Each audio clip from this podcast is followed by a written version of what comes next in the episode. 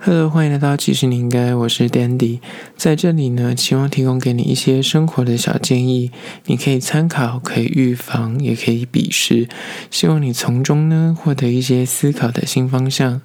今天要聊聊，其实你应该一个人来一趟自助旅行。今天要聊聊为什么要一个人来一趟自助旅行？那我们先来界定一下，为什么要自助旅行而不团体旅行呢？嗯，很多年轻的时候，或是小时候，可能跟家人出国，或是国旅的时候，可能都是以团体旅行为主。然而，团体旅行最让人家诟病的，就是你知道点放点收那种，就是他到每个地方都是有点走马看花，时间都掐得非常紧。可能 maybe 就是你到嗯新宿，他可能就放你一个小时在逛街，然后一个小时后他就要集体收团，那坐游览车去别的地方。所以很多时候你可能跟这种团到一个地点去玩，你就会玩得很不尽兴，你可能就拍照打卡，这样就就走了。所以很多时候你可能没有办法很深入的去。认识当地的风俗民情，更何况很多时候你们跟团的时候，你连饮食这件事情都会被控制，因为它就是团进团出嘛，所以你吃东西，他们就已经帮你 booking 好餐厅，所以你很难真的去吃到当地的一些小吃，或是真的去吃一些你想吃的东西，更别说。团体旅行最就是有个弊端，就是他们很会带你去那种土产店消费，或是有一些那种很既定的，像如果去韩国，他就一定会带你去那做泡菜，或者去日本，他们就一定会安排一些什么和服的行程。可那种行程可能你去一次，你可能会觉得有意思，可是当你每次去韩国都要做同样的事情，或是他就会强迫你你办消费那个土产店。我甚至还有听过有些比较恶劣的店家，他可能带你去，如果你都没消费，他会给你脸色看，因为他们可能那个导游有抽成，如果你没有买对等的东西的话，可能就比较严格一点，甚至有些人会把店先关起来。他就是希望你们有有消费，他才要放你们出去，这样这比较可怕是这样子。可是就是那种感觉就很不对劲，然后还有那种。我以前跟团经验还有那种很差的是那种，他会一直沿途帮你拍照，然后在最后一天的时候，他就开始卖照片，然后他就一直怂恿你要买，然后一张照片可能一百块之类的。可是因为现在相机这么发达，其实每个人基本上都有智慧型手机，除非他是那种。比较长辈一点，他们可能就比较真的比较难自己拍照，或者他们有这种相对等的设备。那年轻人，你现在自己出国，你明明就自己手机功能都还不错，甚至你可能还有单眼之类的很高级的相机可以拍，你为什么要买它？就是帮你拍那种团体照之类的，而且你回来之后你根本不会看，所以就说蛮困扰。而且他们有点半强迫消费，如果你没买，感觉还会用一些人情压力叫你购买。然后团体旅行还有一个最大的那缺点就是它那个行程是固定的，所以很多时候你可能里面有十个行程，你只是想要去里面的六个或七个，可是另外三个你没有办法摆脱这个行程，因为他们就是你一定要一起去执行这个流程，你没有办法自己脱团去做别的事情，所以团体旅行对。如果你真的是不按外文，然后你也真的很怕的话，那我才会建议你去团体旅行啊。所以，如果你有呃相对的一点语言能力跟一些你知道年轻人，你上网搜一些功课，其实基本上我觉得难度没有那么高。然后再来就是进阶到，如果你不敢一个人出国，你你都大部分你你还是敢自助，可是你可能会跟朋友去。那为什么会建议你要一个人来一趟自助旅行，而不是说跟朋友去自助旅行？我觉得呢，自助旅行这件事情呢，就是如果你跟朋友去，当然有有好处，它对的呢也有坏处。那我们今天就是先锁定在为什么要一个人。你跟朋友去自助旅行呢，当然你有你有旅伴嘛，所以你可能比较不会那么恐慌。你可能旅行中，你可能遇到一些有趣的事情，或是遇到一些困难的时候，你会找到有人可以商量，或是你可以聊天。可是很多时候，你知道，尤其是你要跟一个好朋友出国，他真的风险是承担蛮大，因为很多人说会说你出国是好朋友，回国变怨友。就很多时候会出国之后，你就发现你可能在台湾从来没有一起相处过，或是一起生活过，可是你们出国可能就被迫住在同个饭店或者同个床上这样，然后久了之后你就发现说，哦，这几个晚上真的生活习惯差太多。然后有些人可能起床会起床气啊，或是对行程的规划会有不一样的想法，或是他可能对一些生活细节，可能拍照要拍很久。那有些人可能喜欢逛街，很喜欢看古迹，那这种行程的安排就会就会很容易吵架。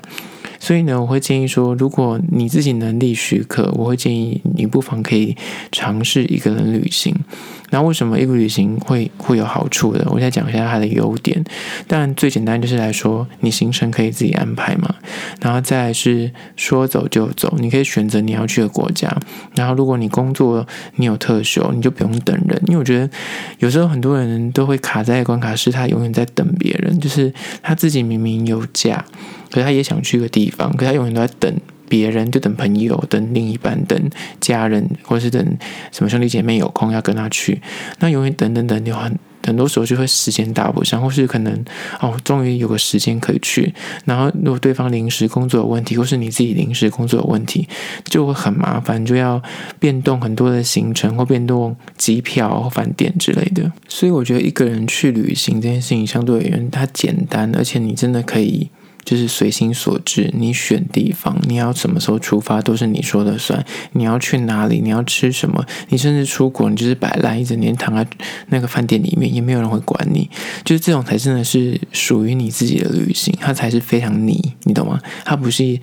你，就是你要跟别人磨合，或者你要为了他想去哪里跟着他去。但如果你是一个很没有主见的人，你可能会想要这样子。可是如果你是一个既然都花钱了，所以你应该会想要去一些自己真心想去的地方嘛，对吧？然后再来是说自助旅行这件事情，很多人可能没有去过，第一次去自助旅行，他可能会有恐慌感。那当然，你可以第一次出国，可以先跟朋友出国。像我第一次自助旅行也是跟我大学同学出国，那可能有伴，你可能就比较勇气。可是当有那个经验之后，你后续就知道说，哦，其实嗯，没有那么难，就是它的难度并没有像想象的那么可怕，外语也没有那么的重要，这样子。所以呢，可能有了信心之后，你之后就可以尝试一个人自助旅行。而且我觉得自助旅行是个不归路。当你有一次经验之后，你很难再走回团体旅行，因为你会觉得它真的便利太多，而且你可以玩的东西真的太多了，你就不会想要再跟团。所以呢，就是第一点就是告诉大家说，可以循序渐进。你可能团体有过经验之后，你可以跟朋友先去自助，然后再来就尝试一个人的自助旅行。然后第二点要聊聊为什么你要一个人去自助旅行。我觉得第二点是找到自己。很多人可能就是觉得说一个人去旅行这件事情，他可能会担心人身安全啊，或是他可能不会外语，或是他本身就个大路痴，他很怕说出国可能会迷路。甚至有些人真的比较，他可能从小就是家里很多人，有兄弟姐妹，或是他一直都有伴侣的状况，所以他非常怕寂寞，他没有办法享受一个人的那种孤寂，他就是一定要人陪他。一定要能聊天跟分享，所以他很难执行一个人旅行这件事情。然后又有另外一种人是，他很怕别人的观感，会觉得他一个人去很像很没朋友。这这这这个也是真的有人会这样想，可是我我本身是不会有这种意识啊。然后我要讲一下，就是撇除这些刚刚所说的那些问题，我觉得他都是可以逐一克服的。语言这件事情，我觉得。去，你可以从你选择的国家下手，就不会这个问题嘛。像我当初第一次自助旅行，自己一个人去的时候，我也是有点担心外语可能负荷不了，所以我选择香港。但香港那个时候，香港是十年前的香港，跟现在香港不一样，所以那时候去就，而且语言相对通嘛，因为是繁体中文，所以你就觉得去完全没有障碍，就像在台北市的某一个角落。当然，他们那边的。建筑跟文化是不一样，只是说你就是可以选择一些语言比较难度没有那么高的，然后循序渐进。像我后来第二个是去韩国，然后日本，然后再去挑战英法，就是你可以慢慢的把那个难度拉高。然后至于路痴这件事情，我觉得那是可以借由准备。那个时候我记得我十年前出国，那时候智慧型手机还没有那么发达，我真的是要弄买旅游书，然后看地图，在路上走。然后后来智慧型手机发达之后，你有 Google Map，基本上就是畅行无阻，除非是有些像韩国或是那种他们可能 App 他们的 Google Map 不知道为什么就是失灵，那你可能就要下载他们的一些他们自己的应用程式，会比较方便。除此之外，我真的觉得没有那么大的难度，因为真的 Google Map 可以打天下，而且现在全世界真的会讲中文人非常多，真的不用担心。然后为什么会说要可以找到自己这件事情呢？因为我觉得你一个人去旅行的时候，你才是真正的旅行，你不是在旅途中在跟朋友聊聊天打屁，你懂吗？因为很多人跟朋友出国聊天，你根本重点不是在出国，或者在看风景，或者在体验他们的生活，你是在跟朋友聊天，就是。你可能回想你这个旅行过程，你就会记得朋友跟你在那个过程中聊过什么，一起吃过什么，或者是一起嗯做了什么事情。很多时候就因此而忽视了你当下在那个环境中你应该真的去去体验的东西，或是你应该。用心去感受的那个风景，你反而因为你跟你朋友在那边有太多干扰，而你就忽视了这件事情。所以我觉得一个人去，你才真的可以找到自己的那个平静，才是真正的旅行，而不是只是单纯的跟朋友聊天打屁这样子。而且我觉得自我对话这件事情是重要的。当你去。一个人去做这件事情的时候，你才能够从那个静下那个心，你才不会有所谓的干扰。你不会因为你朋友可能等下赶着去下个行程，或是他对这件事情他没有兴趣，他不耐烦，而且你因为他的情绪而去影响到你你的这个体验，你懂吗？像我举个例来说，很多时候你可能你跟朋友去，你可能还是会有些包袱，因为毕竟认识他，你可能去做一些事情的时候，你还是会有点那绑手绑脚。可是当你一个人去国外做这件事情的时候，你可能就会相对打比较开。举例来说，你可能有很多事情是你一个人去做的时候，你反而是干；可是你跟朋友去的时候，你可能就觉得有点害羞。比方说，有些人就是很怕跟朋友坦诚相见，所以他可能就会。跟朋友去自助旅行的时候，他就会舍弃汗蒸幕，或舍弃一些日本温泉啊，或澡堂的行程，就是因为他可能怕坦诚相见这样子。他如果一个人去的时候，反正这世界上没有人认识他，他要去哪，他跟他进去里面，根本没有认识他的时候，他就会比较放得开。所以我觉得很多时候一个人去啊，你可能就会有一种冒险的那种滋味，就是他多了一点让你比较勇敢一点，而那个勇敢是可以让你看见自己不一样的面貌，这跟你跟别人去的时候会有不一样的体悟。当然，你跟别人去有另外一种勇敢，你可能是因为就哦，因为有游戏班，所以你可能可以一起去吃一些大餐，或是语言不通的时候，你可能比较勇敢。可是我觉得一个人去的时候，你反而那个勇敢是你必须自己拿出来的，那个感受是不一样的。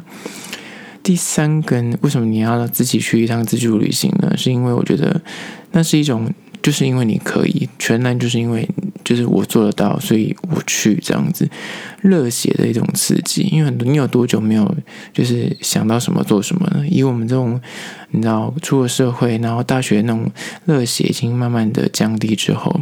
很多时候你要在为了一件事情怀抱那种，嗯，就睡不着觉啊。可能明天为了去出国的时候，你可能会有点失眠啊。那个可是那个失眠是好的，是那种心理的刺激跟兴奋夹杂。你有多久没有这种感觉了？所以我觉得，当你的人生如果开始过得有点乏味，或是觉得。就是百般无聊的时候，你可以为自己安排一趟旅行。那当你你知道人生最开心的地方，就在于说，当你订下机票那一刻，然后你可能在搜寻一些廉价航空啊，或者是订饭店啊，那种开心感，就是觉得哦，你自己也捡到便宜，然后就在幻想说。之后去到那边，可能吃到东西啊，或是看到的风景，那个是可以让你带有一点计划跟期待的，而那个期待是可以让你生活多一点丰润的滋味。不然你平常生活可能会已经太制式，然后太规律了，他已经找不到一种突破点。而旅行这件事情就是可以找到突破点的。就举例来说，你可能一个人去的时候，你可以选择一个你要去的地方，而那地方可能全然就是你不用去管别人要要不要去，它就是很你。你可能就是单纯因为你就是想要吃拉面去日本，或是单纯你就觉得哦，韩国你看韩剧很有趣，你想要去体验他们的那种文化跟生活，就是这么无聊的点，或是这么私人的喜欢，那你也是可以成型，他就不用有任何理由，而这种很全然的热血的那种憧憬，我觉得是很必要的。对于成年人来说，你可以找回那种童童年时的那种幻想，跟童年时的那种期待跟刺激感。第四点呢，我觉得它是旅行这件事情，尤其是一个人去的时候，它是需要一点距离，你才能够看清自己现在生活的面貌。因为当你在一个环境太久的时候，你会被陷在里面，你的视野就会被框限在你现在所望眼所及的生活周遭。可是当你旅行的时候，尤其是一个人去的时候，因为你独自，你静下心来，你可以去审视说：哦，原来。你可能现在拥有的其实很多，只是你现在在一直在那个沉溺在现在自己那个环境里面的时候，你没有发觉。你到一些比方印度，或是到一些比较偏远的地方去的时候，你会知道说他们的生活模式跟我们大不相同，你就会理解到应该更珍惜，然后就更去拥抱你所拥有的东西。那当然，反过来说，如果你去一些更先进的国家，你就会意识到说自己的不足，你可能会知道说，OK，你现在可能。你满足于现在的现况，可是你当别人过的是这么好的，跟过的是这样的生活品质的时候，你会知道说你自己其实还有很大的进步空间。所以我觉得那都是需要一点距离的美感，你才能够去意识到说你自己去判断说你现在的生活环境到底是处于一个什么样的阶段，然后去审视说你到底是应该要再进还是要退。而这些旅行的过程啊，我觉得重点是在过程，而不是在终点。很多人可能会放错重点，会觉得说啊，你就是想要去日本玩，而就是呢，他把重点放在说去日本这件事情。可是其实重点是在你去日本这个过程，跟你在中间，你感受到他们的这个文化，或是你遇到的人，你经历的那些事情，那才是这整个旅行最重要的。你吸收到的一些精华，而不是你到那地方拍照打卡上传这样子。我觉得每一段旅行最珍贵的回忆，都不是那个当下你看到那个风景那张照片，而是你在那边遇到的一些意外。举例来说，那时候去法国，然后因为我那时候买的卡片是不能够在那边通用的，我。就查了一下，在机场才有网络嘛，所以我在网络上面查了一下，说他必须到市区的某一个类似我们那种台湾大哥大或中华电信，他才可以申请网络。所以等于是说我从机场拎着行李到我的民宿，从民宿还要再再一路的坐车到市中心的某一个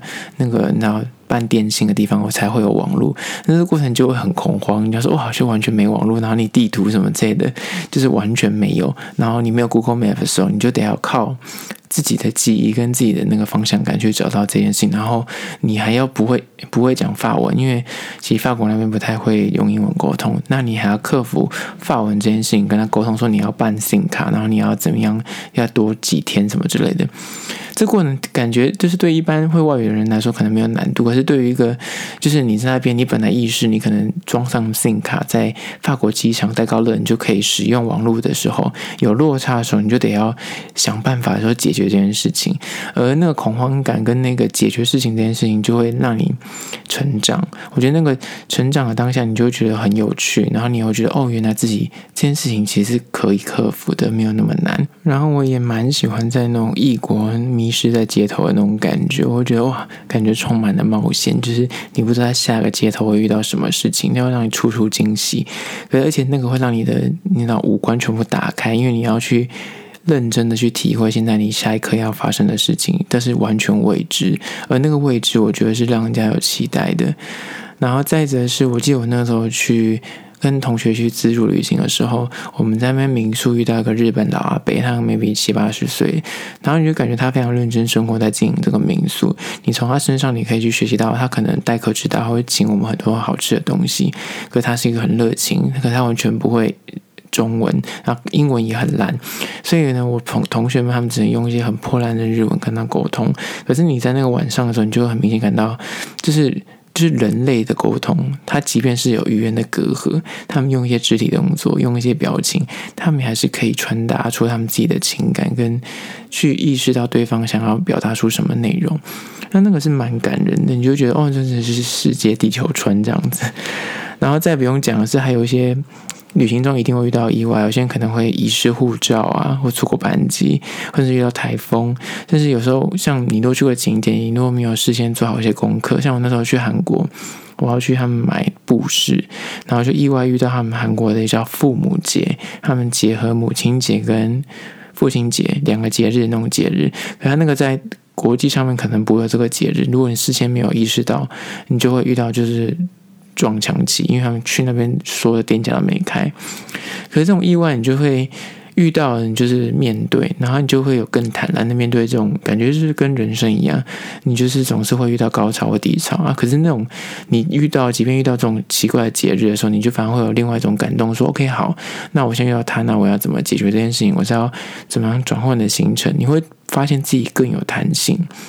而且呢，还有一件很有趣的事情，我觉得异乡感这件事情也是一个蛮值得学习的事。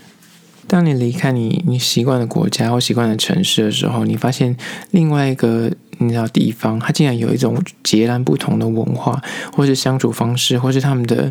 嗯待客之道，也跟我们国家不一样。那这时候呢，你就会有浓浓的。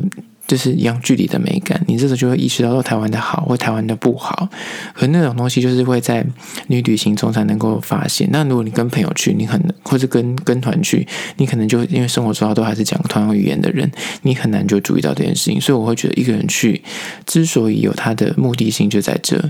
然后再是你一个人去的时候，如果你在异地，像我很很多时候常会在国外，我在日本有遇过我的高中同学，就在路上茫茫人海里面。在台湾从来没有遇过，你在日本的东京街头迎来迎面而来就遇到他，然后想说怎么可以世界这么小？而且我还在当天的早上遇到他两次，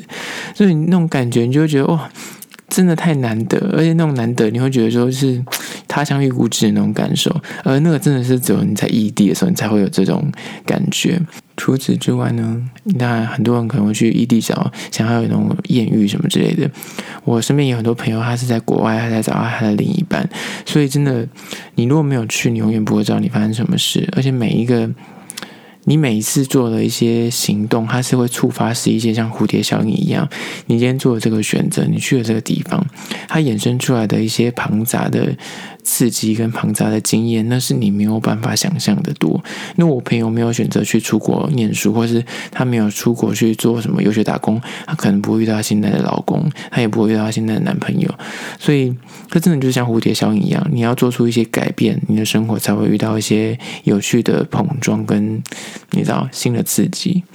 所以呢，这就是今天的，其实你应该一个人来一趟自助旅行。嗯，如果你有机会，就是哪怕是在国内的自助旅行，也是可以成行的，不用一定要去国外。嗯，希望自己呢能够带给你一点勇气，就是说走就走，不用担心那么多。这就是今天的，其实你应该下次见了。